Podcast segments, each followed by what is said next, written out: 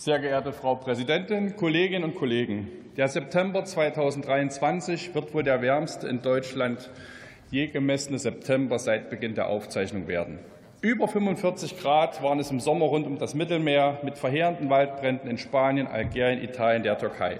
In Griechenland folgte den Bränden direkt die Hochwasserkatastrophe mit 900 Liter, also 90 Zentimeter Wasser je Quadratmeter.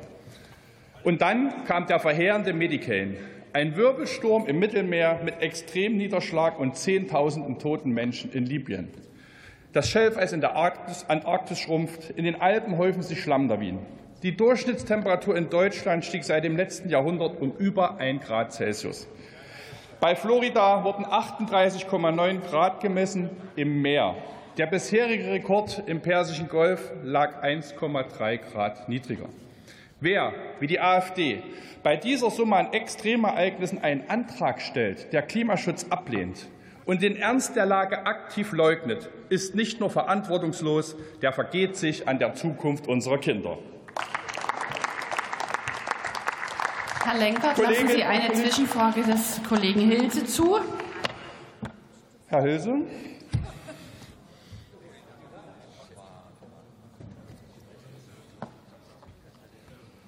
Vielen Dank, lieber Kollege, dass Sie die Zwischenfrage zulassen.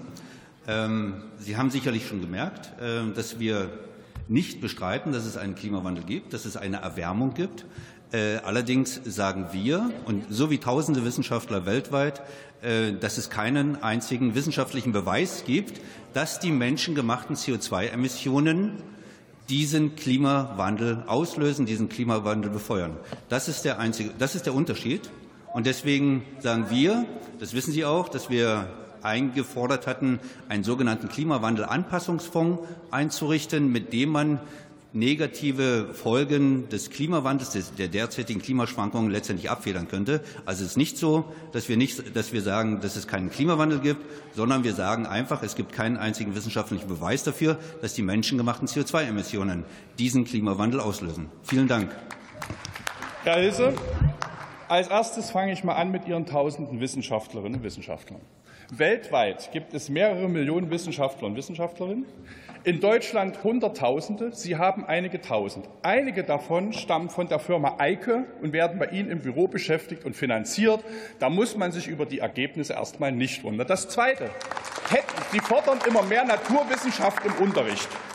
Hätten Sie in der Physik aufgepasst, hätten Sie aufgefasst, wie sich CO2 in der Atmosphäre verhält, wie das mit Wellenreflexion von Infrarotstrahlung aussieht, dann würden Sie wissen, dass die Verdoppelung des CO2-Anteils, die fast Verdoppelung des CO2-Anteils in der Atmosphäre durchaus zu einer extremen Erwärmung führt auch schon führt, wenn Sie die Reihen verfolgen würden, die Temperaturreihen, dann würden Sie wissen, dass es rein nur die Mathematik und die Logik benötigen würde, um zu erkennen, dass hier irgendwas nicht stimmt. Und fragen Sie mal Ihre Großeltern nach so vielen Dürrejahren in kurzer Folge hintereinander. Fragen Sie Ihre Großeltern nach solchen Niederschlagsrekorden. Sie werden keine Antwort finden. Sie wollen sie nicht finden. Sie blenden es aus, weil es Ihnen nicht in den Kram passt. Das ist fahrlässig. Das ist für unsere Kinder verheerend.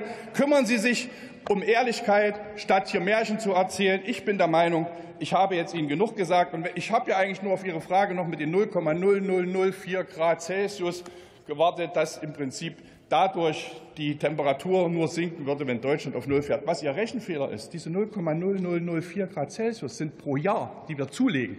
Und wenn alle Menschen auf der Erde so wären wie wir, würde das über 100 Jahre, weil wir nur ein Prozent der Weltbevölkerung stellen, eine Erwärmung von 5 Grad Celsius bedeuten, verheerend für die Menschheit. Also selbst Ihre eigenen Zahlen widerlegen Sie. Deswegen sind Sie hier nicht glaubwürdig. Kolleginnen und Kollegen, das Klimaschutzgesetz gilt, aber im Verkehr wird weit mehr CO2 ausgestoßen als zulässig, und auch der Bausektor erfüllt nicht die gesetzlichen Ziele. Verkehrs- und Bauministerium müssten jetzt einen Maßnahmeplan vorlegen, um die Ziele zu erreichen. Das machen Sie nicht. Jeder Bürger, jede Bürgerin muss sich bei Missachtung der Gesetze vor Gericht verantworten. Aber die Koalition aus SPD, Grünen und FDP will das Klimaschutzgesetz aufweichen und damit die Verstöße legalisieren. Und das ist ein Skandal.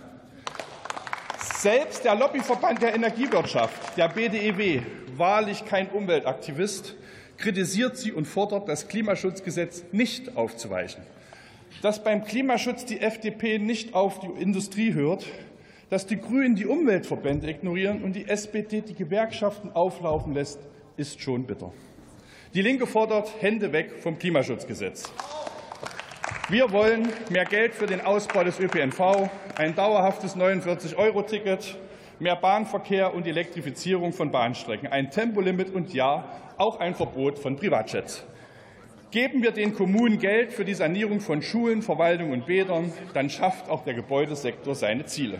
Und abschließend, jede produzierte Waffe kann Menschen töten und schädigt das Klima. 100 Milliarden für Aufrüstung sind ein Schlag gegen den Klimaschutz. Investieren Sie die Milliarden in Schulen, in Krankenhäuser, in die Bahn. Das hilft der Bevölkerung und schützt das Klima. Vielen Dank.